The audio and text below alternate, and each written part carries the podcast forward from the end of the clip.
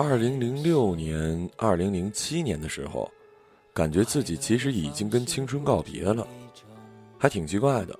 我说不清楚在哪个具体的节点，因为什么事儿，但是那时候觉得自己各方面的心态已经不像年少或者青春期那样冲动了。之前那些年，你们只是看到我在表象上的火，我写了一些杂文，愤世嫉俗，批判社会。事实上也没有做任何实质的事情。二零零七年、二零零八年的时候，越来越多的人开始关注我，但很多人只是希望我能够为他们说话。这样的人越来越多以后，导致我没有办法去写自己感兴趣的东西，生活里就充斥着那些杂文，然后发现会有很多的重复，而我是一个特讨厌重复的人。那些杂文会传播的很广，但那又怎样呢？当然，也可以很骄傲地说，社会变得越来越好，我也有一份功劳。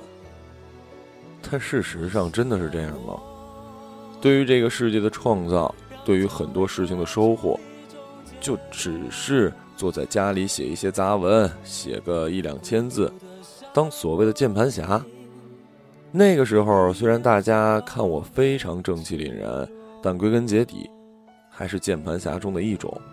稍微高等一点罢了，结果就是有大把特好的青春时光，我没有更好的去创造价值，只是沉浸在无尽的类似事物当中，渐渐渐渐的，我觉得它对于我来说，并非那么重要了。我一直在乱入，所以我乱入的挺习惯，但我知道一点，在乱入的领域里，他人会对你要求的更高。我不会在一个陌生的、没有做好准备的地方，而且也不了解很多东西的时候去肆意的拼杀，觉得这是一种潇洒。这么多年的车手生涯告诉我，再强的车手如果不去看路、不做准备、没有路书，一样不会赢得比赛。我并不是那么在意所谓的战胜自己，因为战胜自己实在太宽泛了。战胜自己有时候是一种安慰。这件事你明明干的不好，失败了，但你说你至少挑战了自己，战胜了自己。但战胜自己是一个无法衡量的词儿。赛车就是要战胜对手，你战胜自己没用。你跑了最后一名，你说你战胜自己了，你克服了自己什么什么什么，一点都没有。你就要为车队赢得比赛，为自己赢得比赛。拍电影本来就是我一直以来想做的一件事儿。在这样一个时机、这样一个时间和这样一些我觉得很优秀的人在一起合作，可能是最好的结果。电影不像写小说，我可以随时开写一个没有提纲的小说，而且是一个不会差的小说。但电影不能这样玩，不是随便一个人劝我说：“哎，拍部片吧，能赚很多钱，能怎样怎样。”然后我一拍大腿说：“成，就这样。”真不是这样。没有积累，没有兴趣爱好，没有一种冲动，跃跃欲试，以及对这种跃跃欲试做出的准备，你不可能把事情做好。技能是一种准备，知识是一种准备，人生经历也是一种准备。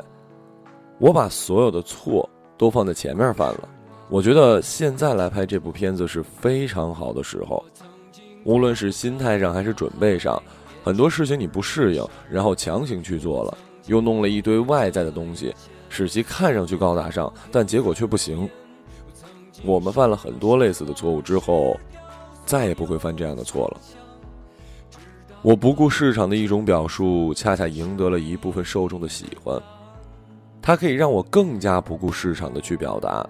我的小说其实算是一种非常非常不商业的写法，它没有那种人物的戏剧冲突，没有狗血的剧情。别看我平时说话会，你呀，我操！但是到现在为止，我小说里的主人公都很少会牵手。其实，它真的不是商业社会的商品，电影也是这样。我不需要去迎合那些观众，我是来拍电影的，不是来拍马屁的。我既不是来拍发行方、投资方的马屁，也不是来拍观众的马屁。当然，这也不代表观众不喜欢什么，我非要来什么。死活跟他们对着干，或者是特别的曲高和寡。我希望呢是所有事情都在自己的审美当中，在自己的决定和控制之下，不受他人绑架，不受他人左右。好玩儿，对我来说还是比较重要的一方面。我不在乎这些能否给我带来赞美、带来名誉。回首我以前做的那些事儿，我依然觉得有些浪费了我的才能以及时间。但是对其他很多人和事儿来说，我做的已经足够好了。有时候回头看我以前的那些杂文，还会觉得当时写的真挺好。当然，也有些写的烂的。对现在的我来说，我会把时间放在一些我认为更有意义的事儿上。以前的那些杂文，在另外一个时空里已经到了一个高度，而且我不觉得这个高度可以轻易被其他人超越。但这高度我不想再继续爬升了，因为我有更喜欢的事儿。当你向一万个人证明一件事的时候，最终你发现你只得到了一个明白的人，那就足够了。对整个世界来说，他不管你怎样，冤枉。清白、委屈、成功、失败，他人只是自己眼中的故事而已。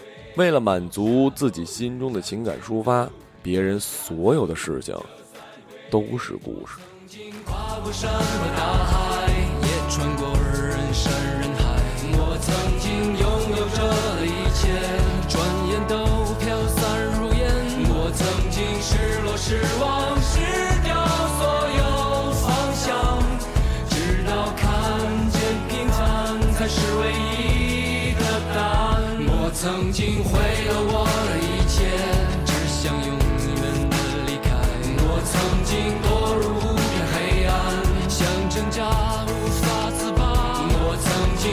你像他，像那野草野花，绝望着，渴望着，也哭也笑，平凡着。